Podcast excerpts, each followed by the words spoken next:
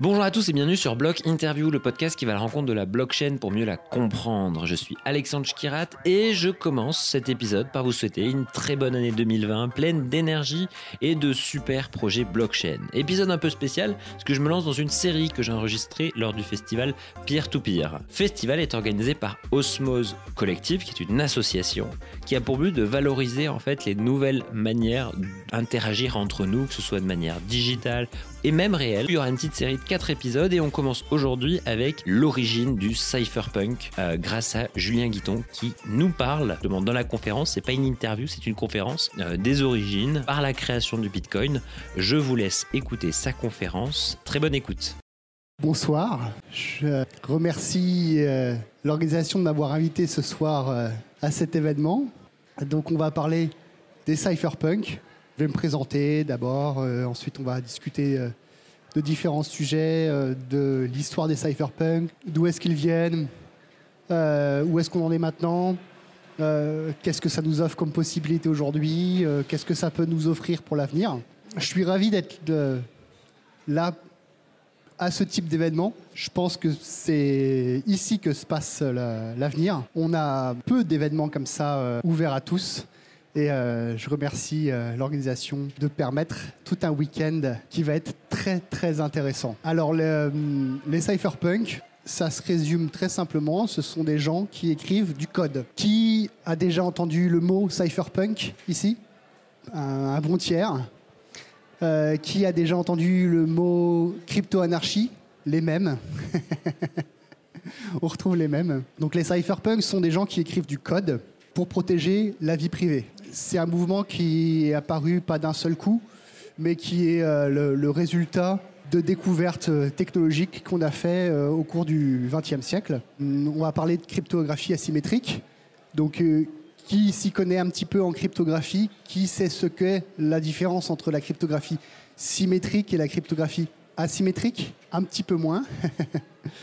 Alors, la cryptographie symétrique, c'est ce qui permet d'échanger des messages secrets, mais euh, il faut se rencontrer au préalable pour échanger un mot de passe, une clé, afin d'ensuite pouvoir chiffrer et déchiffrer le message- les messages secrets. La cryptographie asymétrique, on n'a plus besoin de se rencontrer au préalable pour pouvoir chiffrer ou déchiffrer un message, pour pouvoir signer un message.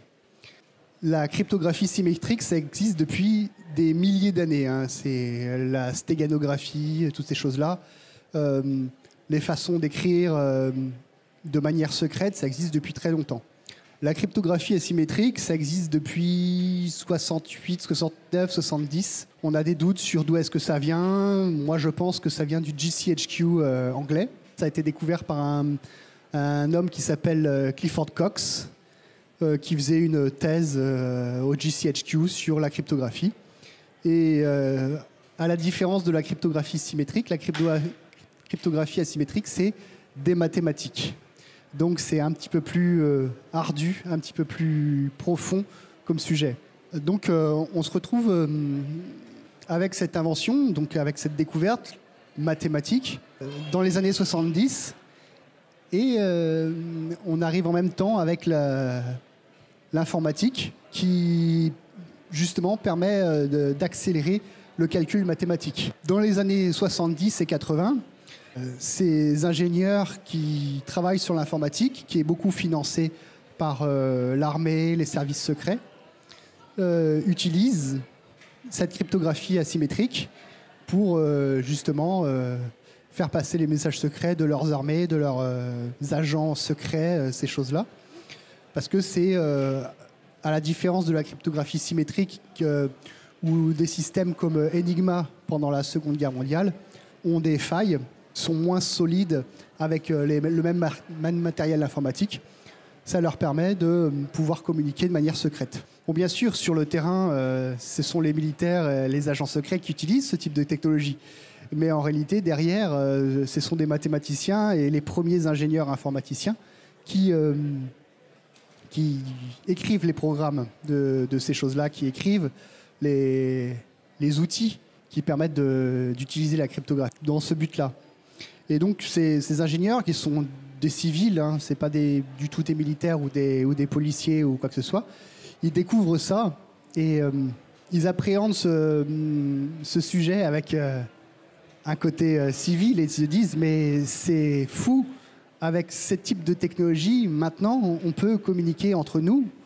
Dans le futur, tout- quand chacun aura un ordinateur, quand chacun sera relié par un réseau, on pourra euh, tous communiquer de manière secrète sans être contrôlé par euh, quiconque, par un gouvernement ou, euh, ou ces choses-là. C'est là qu'est né ce qu'on appelle le, crypto-anarchisme dans les années 80.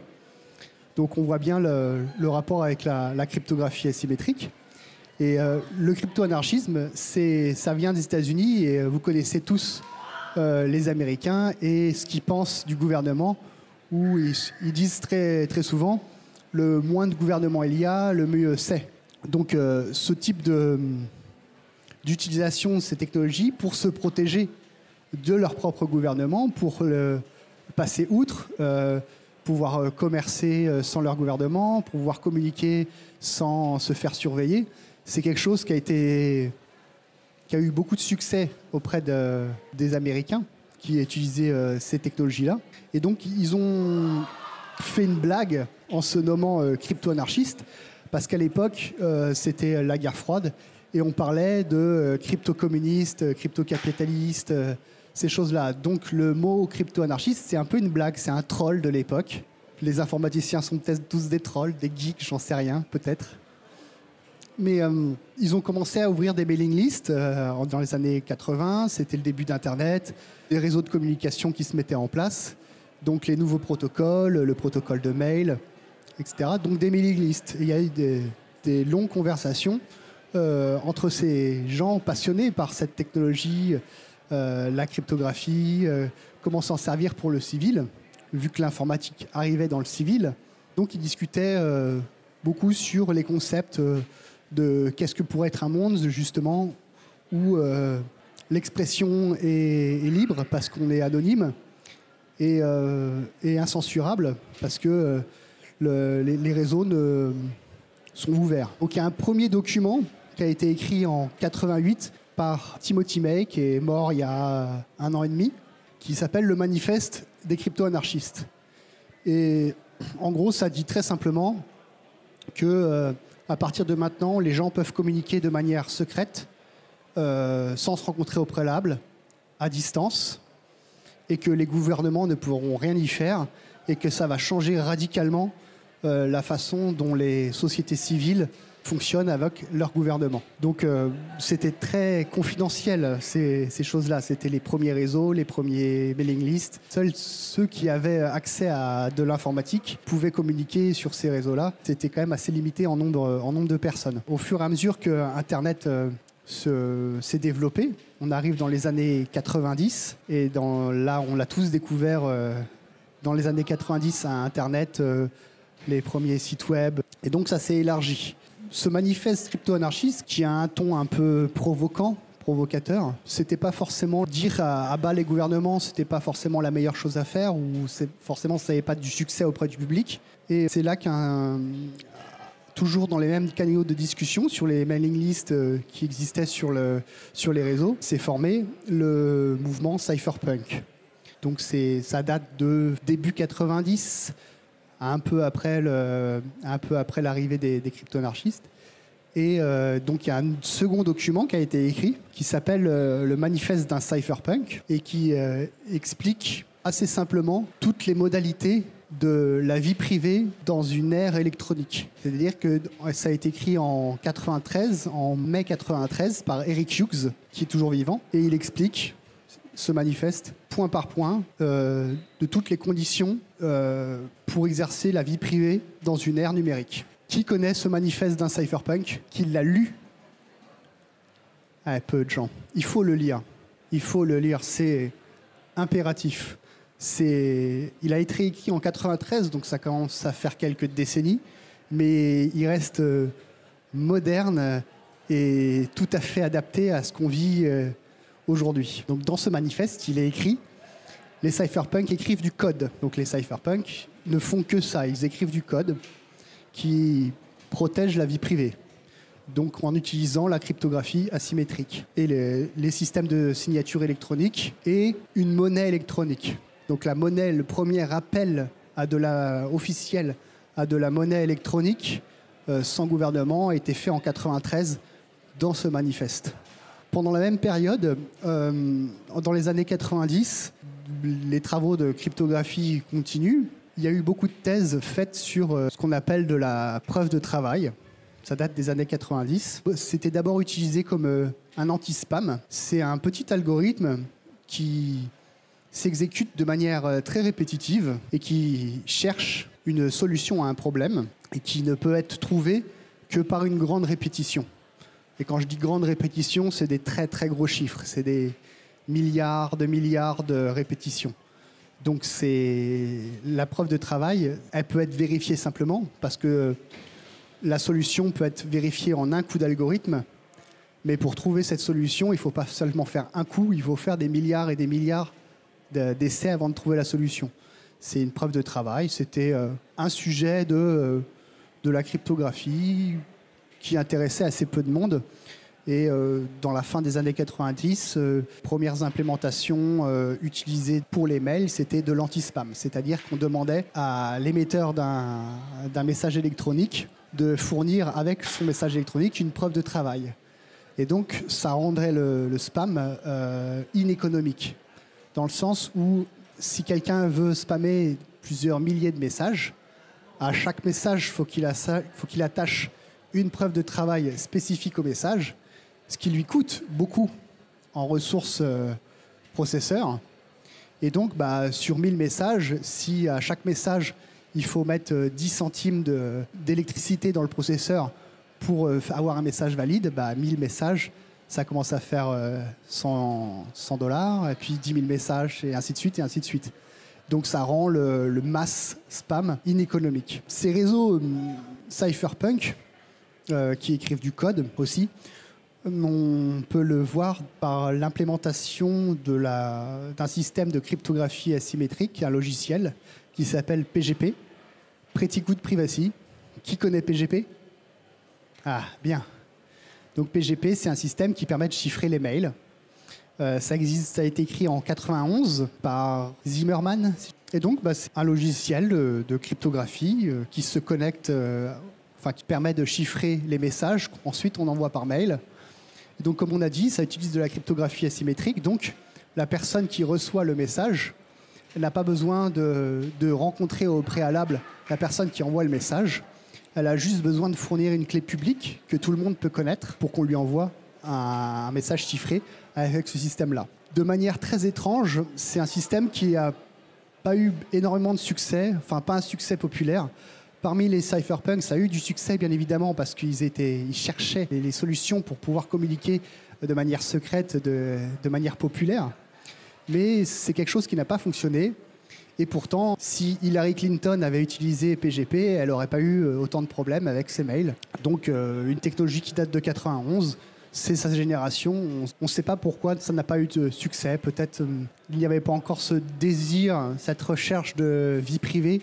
à l'époque, Internet n'avait pas encore pris la place que ça a pris maintenant et l'information n'avait pas autant de valeur que ça a maintenant. Ensuite, on passe au, aux années 2000 et euh, ça devient quand même un peu plus contemporain et vous avez tous, je pense, déjà euh, téléchargé un film en peer-to-peer puisqu'on est ici euh, au peer-to-peer. Donc les premières implémentations de logiciels en peer-to-peer comme Napster, Cadmelia, eDonkey, protocole BitTorrent ont été écrits dans les années 2000. Et donc là, ça a changé beaucoup de choses parce que là, ça a beaucoup plus plu aux gens, c'est devenu beaucoup plus populaire parce que ça permettait de regarder des films gratuitement, ce qui est quand même euh, assez sympa. Et donc on voit euh, parmi ces trois décennies, enfin quatre décennies, 70-80, avec la cryptographie asymétrique, les années 90 avec cette preuve de travail, et les années 2000 avec le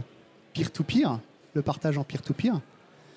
Euh, on arrive à la fin des années 2000 où il y a un, un bonhomme nommé Satoshi Nakamoto qui dit qui se dit on va lier les trois et en faire euh, un système qui permet euh, un système monétaire sans gouvernance, en réponse à la demande qui avait été faite dans le manifeste de Cypherpunk en 93 à cette monnaie électronique. Donc c'est un système, bon, bah, Bitcoin, je ne vais pas vous en parler plus que ça. Vous, en avez, qui en a déjà entendu parler? Ouais, tout le monde, je pense. C'est un système qui fonctionne depuis 11 ans. Ce Satoshi Nakamoto euh, est un, est un cypherpunk. On ne sait pas si c'est une personne ou un groupe de personnes. On ne sait pas si c'est un femme, une femme. On ne sait pas. Mais en fait, il n'a rien inventé. Il a juste découvert. Il a juste mis en relation ces trois, technologies de manière euh, subtile, euh, jolie. Pour ceux qui aiment lire du code, c'est très agréable à, regarder. Le, papier qu'il a écrit ne fait que 9 pages. Et euh, à la différence d'une thèse ou d'un papier scientifique comme on peut en trouver sur les sites de cryptographie, qui font généralement 50, 80, 100, 120 pages d'algorithmie, de, formules mathématiques. Il a résumé ça en 9 pages et c'est aussi ce qui a fait le, succès euh, de son système parce que c'est simple en fait. Il n'y a rien de compliqué là-dedans. Les cypherpunk, ils sont le mot cypherpunk que certains d'entre vous ont entendu aujourd'hui, c'est un peu, c'est grâce à tout cet enchaînement de, faits qui s'est passé euh, au cours des décennies qui viennent. Euh, moi, j'étais, je suis né en 80, donc j'ai même pas vu la découverte de la cryptographie asymétrique. C'est quelque chose de vieux, en fait, qui a plusieurs décennies. Ça, et pourtant, on, est, on arrive aujourd'hui c'est quelque chose de neuf qu'on a du mal à aborder, que beaucoup de gens, surtout des gens qui sont à des postes de décision, ne comprennent absolument pas. Ils ont pas du tout, ils sont pas du tout euh, câblés pour ce, genre de, de volonté, de mouvement. Donc les cypherpunks écrivent toujours du code, de plus en plus. Il y en a de plus en plus. Et je suis sûr qu'ici, euh, il y en a beaucoup d'entre vous qui écrivent du code. Qui écrit du code? Oui, voilà. Vous êtes des cypherpunks. Au-delà de la technologie euh, et des mathématiques, et on l'a vu euh, rien que dans le nom des manifestes, manifeste euh, des crypto-anarchistes, manifeste des cypherpunks, et même après, dans 96, il y a un autre document qui s'appelle la Déclaration d'indépendance du cyberespace, qui est aussi très intéressant. Il explique en fait au, au gouvernement que le cyberespace n'est pas leur domaine et que la frontière, la frontière des États-nations s'arrête euh, devant le cyberespace. Il y a un, sujet politique là-dedans. Et on, je pense que c'est très bien compris pour ceux qui viennent ici. Euh, on parle de peer-to-peer. Le peer-to-peer, c'est la communication entre les gens de manière directe. Il y a de l'horizontalité, pour ne pas dire anarchisme. Euh, et ces systèmes technologiques, on l'a vu avec Internet, permettent la communication de pair à pair en peer-to-peer. Ces systèmes pair à pair s'opposent à des systèmes verticaux, des systèmes euh, hiérarchiques, comme euh, les grandes entreprises, les gouvernements, les institutionnels, ce genre de, de ce type d'organisation. Et c'est en ça que ça devient politique, parce que toutes nos sociétés sont basées sur des modes d'organisation euh, hiérarchiques. Et nos logiciels peer-to-peer viennent mettre un petit peu de sel là-dedans. On commence à douter, à se dire mais comment, comment ça se fait et On arrive à fonctionner, on arrive à faire du partage torrent et même les, ceux qui ont les droits d'auteur sur ces sujets-là n'y peuvent rien. Ils ont beau dépenser des millions, des milliards de dollars, ils n'arrivent pas à casser ces systèmes-là. Donc on a la preuve que ces systèmes sont résistants, ils sont, comme on dit, antifragile. Et quand on y réfléchit, la, structure d'Internet, quand euh, la commande de l'armée américaine a été passée pour fabriquer Internet, pour fabriquer le premier réseau, euh, leur demande, c'était euh, aux scientifiques, on voudrait un réseau qui résiste aux attaques nucléaires. Donc les scientifiques ont fait un réseau qui résiste aux attaques nucléaires. Le réseau Internet, vous savez comment ça fonctionne. C'est pas, il n'y a pas un serveur central qui contrôle toutes les communications c'est plein de nœuds différents de par le monde qui sont reliés entre eux et qui permettent une communication. Si quelques nœuds subissent une attaque nucléaire, ben, le reste du réseau peut euh, continuer à, fonctionner. Et les méthodes peer-to-peer reprennent la même structure par rapport à Internet et donc ben, permettent euh, une résilience face à des attaques qui peuvent être les, pires des pires. Donc ces sujets politiques, et c'est en ça que je dis le peer-to-peer, c'est le futur ça nous offre beaucoup d'espoir, je pense, et beaucoup, beaucoup d'optimisme par rapport à la situation euh, euh, actuelle. On le voit, euh, les luttes qu'on peut avoir euh, par rapport aux différentes organisations hiérarchiques, notamment en France. On voit des, des grèves, des manifestations. Autant je, suis allé une fois en manifestation. Bon, après, c'est mon avis personnel. J'ai, trouvé que c'était peu efficace. Et quand je vois le nombre de personnes intéressées et qui participent à ces technologies, au peer-to-peer, à la cryptographie, les cypherpunks, vous, vous êtes des cypherpunks. Moi, au final, j'en suis pas un. J'écris même plus de code. Je suis devenu entrepreneur, donc euh, je passe plus mon temps à, raconter ma vie et des conneries qu'à écrire du code. C'est bien dommage d'ailleurs. On, sent ces nouvelles possibilités, euh, ce nouveau, ces nouvelles façons de faire, ces nouvelles façons de s'organiser. Rien qu'ici, euh, c'est un, événement euh, en un mois. Les gens adhèrent, c'est des sujets qui intéressent. Et je pense que juste cet intérêt porté euh, à ce type de technologie pour ce que ça nous apporte dans nos sociétés, ça va nous permettre d'obtenir plus de liberté. Et donc, ça, pour le, pour le futur, et je terminerai là-dessus, c'est l'outil majeur pour le XXIe siècle dans l'obtention euh, de nouvelles libertés et dans la lutte contre l'oppression. Merci beaucoup d'avoir regardé cet épisode. N'hésitez pas à aller voir l'ensemble des vidéos de ce festival peer-to-peer qui se tenait à Paris directement sur leur site et également sur YouTube la chaîne Samurai Coop C2OP. De les soutenir aussi sur Allo Assos euh, parce qu'ils ont besoin de fonds pour justement organiser euh, les prochains événements, l'ensemble des meet-up euh, et les projets euh, qu'ils ont autour du peer-to-peer. Je vous dis à la semaine prochaine pour un nouvel épisode avec Arc. Très bonne semaine.